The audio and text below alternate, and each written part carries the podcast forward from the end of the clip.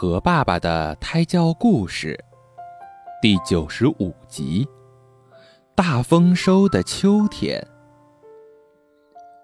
学校里，老师对同学们说：“同学们，秋天来了，你们知道秋天是什么样子的吗？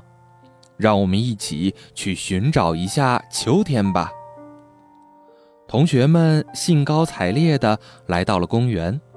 他们看到公园里大树的树叶在慢慢的变黄，他们看到果树上的果实都已经成熟了，他们看到了动物们都在欢快的跳动着，仿佛在告诉我们秋天的到来使他们格外的高兴。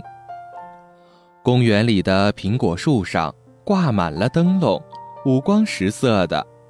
一个个灯笼就像小姑娘一样，很害羞，都红了脸。秋风一吹，一个个灯笼就会迎风摇来摇去。这时，小明提着篮子，左看看，右看看，不知摘哪个好。突然，他看见了一个又红又大的苹果，比其他的苹果大多了。红多了，于是他踮起脚尖，仰起头，用手使劲儿一拨，那颗大灯笼便到了他的手里。这时的小红也在找秋天，他认认真真的收集了许多树叶做标本，准备在科学课上用。有枫树叶，有榕树叶，有黄葛树叶，香樟树叶。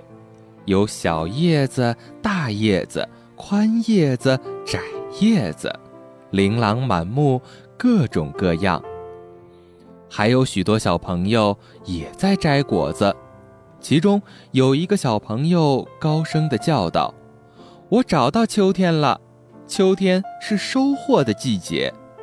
看，一个阿姨在摘高处的果子，他们多么爱秋天呀！”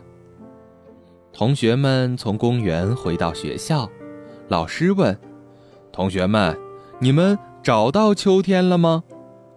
大家异口同声地说：“秋天是丰收的季节。”好了，今天的故事就到这里啦，宝贝，晚安。